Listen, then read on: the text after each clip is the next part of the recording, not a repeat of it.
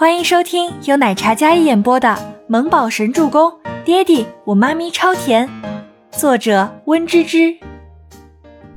第三百四十一集。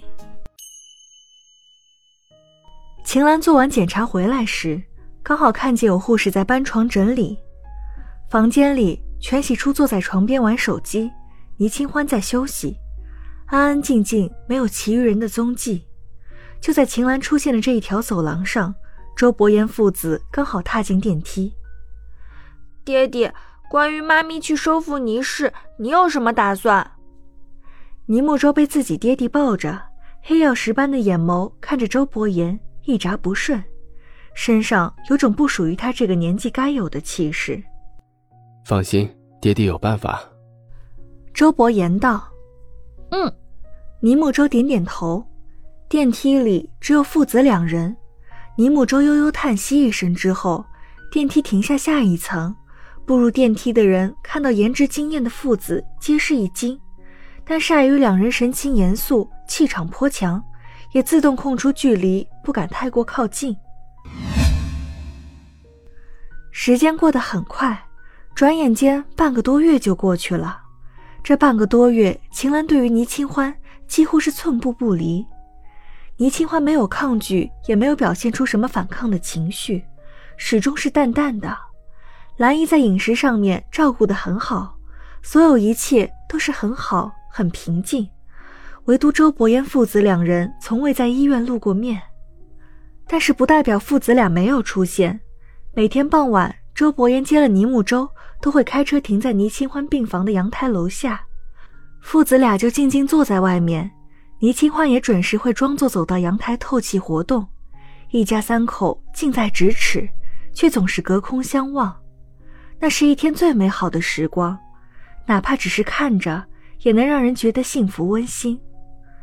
又是一周过后，倪清欢准备出院，她身体已经恢复得很好，曾经那些惊心痛苦的日子都没能让她的眉宇间的明媚暗淡下去。但是经历过流产。还有恢复记忆之后，他整个人比起之前更加清冷了一些，依然坚韧，但温暖中带着丝丝冷意。清澈的心眸里不再是单纯无瑕的眸光，虽然依然清澈，但是沉稳了许多，就连笑容也少了些许。欢儿，你今天直接去公司报道吗？秦岚也恢复了很多。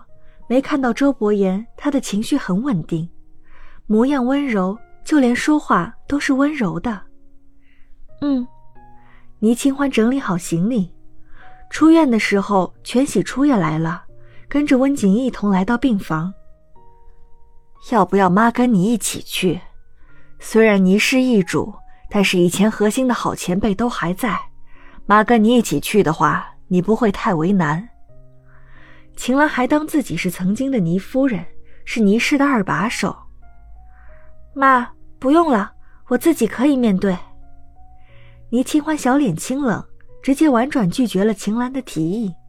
她手上的工作没有停，在收拾的时候拿起自己的手机，手机上挂着一个绿色的小恐龙挂件，那是周周给她挂上去的。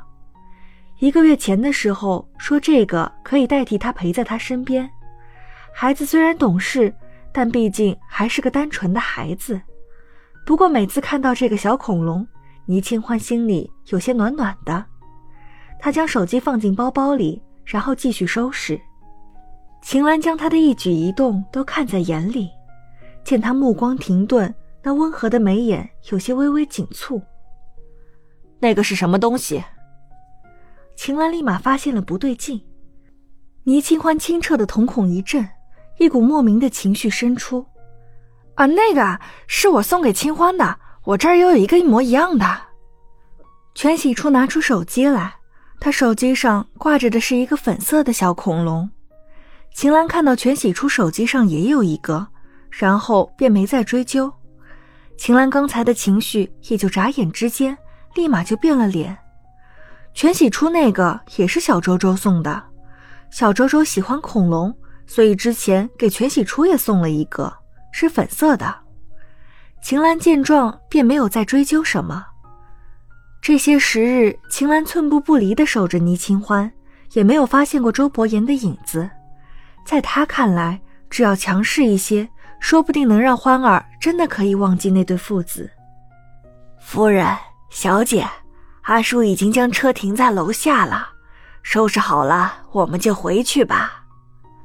兰英上前将行李箱什么的都拿好，好，回家吧。脸色立马恢复过来，像没事人一样。刚才的气氛真是眨眼之间，气氛严厉到了冰点，好似一颗炸弹，随时都要爆炸，炸得人粉身碎骨。兰姨，你送我妈回家，我今天要去公司。倪清欢整理好了东西，然后将手里提着包包。她今天一袭清爽干练的水蓝色西装，优雅自信。西装本就沉闷，但是水蓝色多了几分清凉的颜色。海藻般的墨发微卷披在双肩，红唇描绘的晶莹饱满，长眉英气，看起来是一副女总裁的高冷模样。今天是她接手倪氏的第一天，公司已经发布了通知，空缺的总裁之位将迎来被收购之后的第一任总裁。众人纷纷猜测这总裁的来头，能出手阔绰，直接从前总裁手里收购，财力自然是惊人的。那么这次洗牌之后，公司将会作何更名？总裁又会是何许人也呢？倪氏在破产之后被第二大股东继位，改名为了浩瀚集团。如今浩瀚集团四个大字已经被摘除，名字还未公布。等接下来剪彩揭幕仪式开始，才会知道浩瀚集团更名为什么。这是被收购之后长达几个月第一次迎来人事变动。大厦前，红毯花篮一望无际，媒体记者蜂拥进后。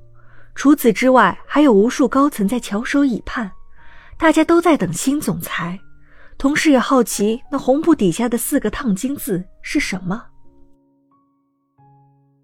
本集播讲完毕，感谢您的收听，我们下集再见。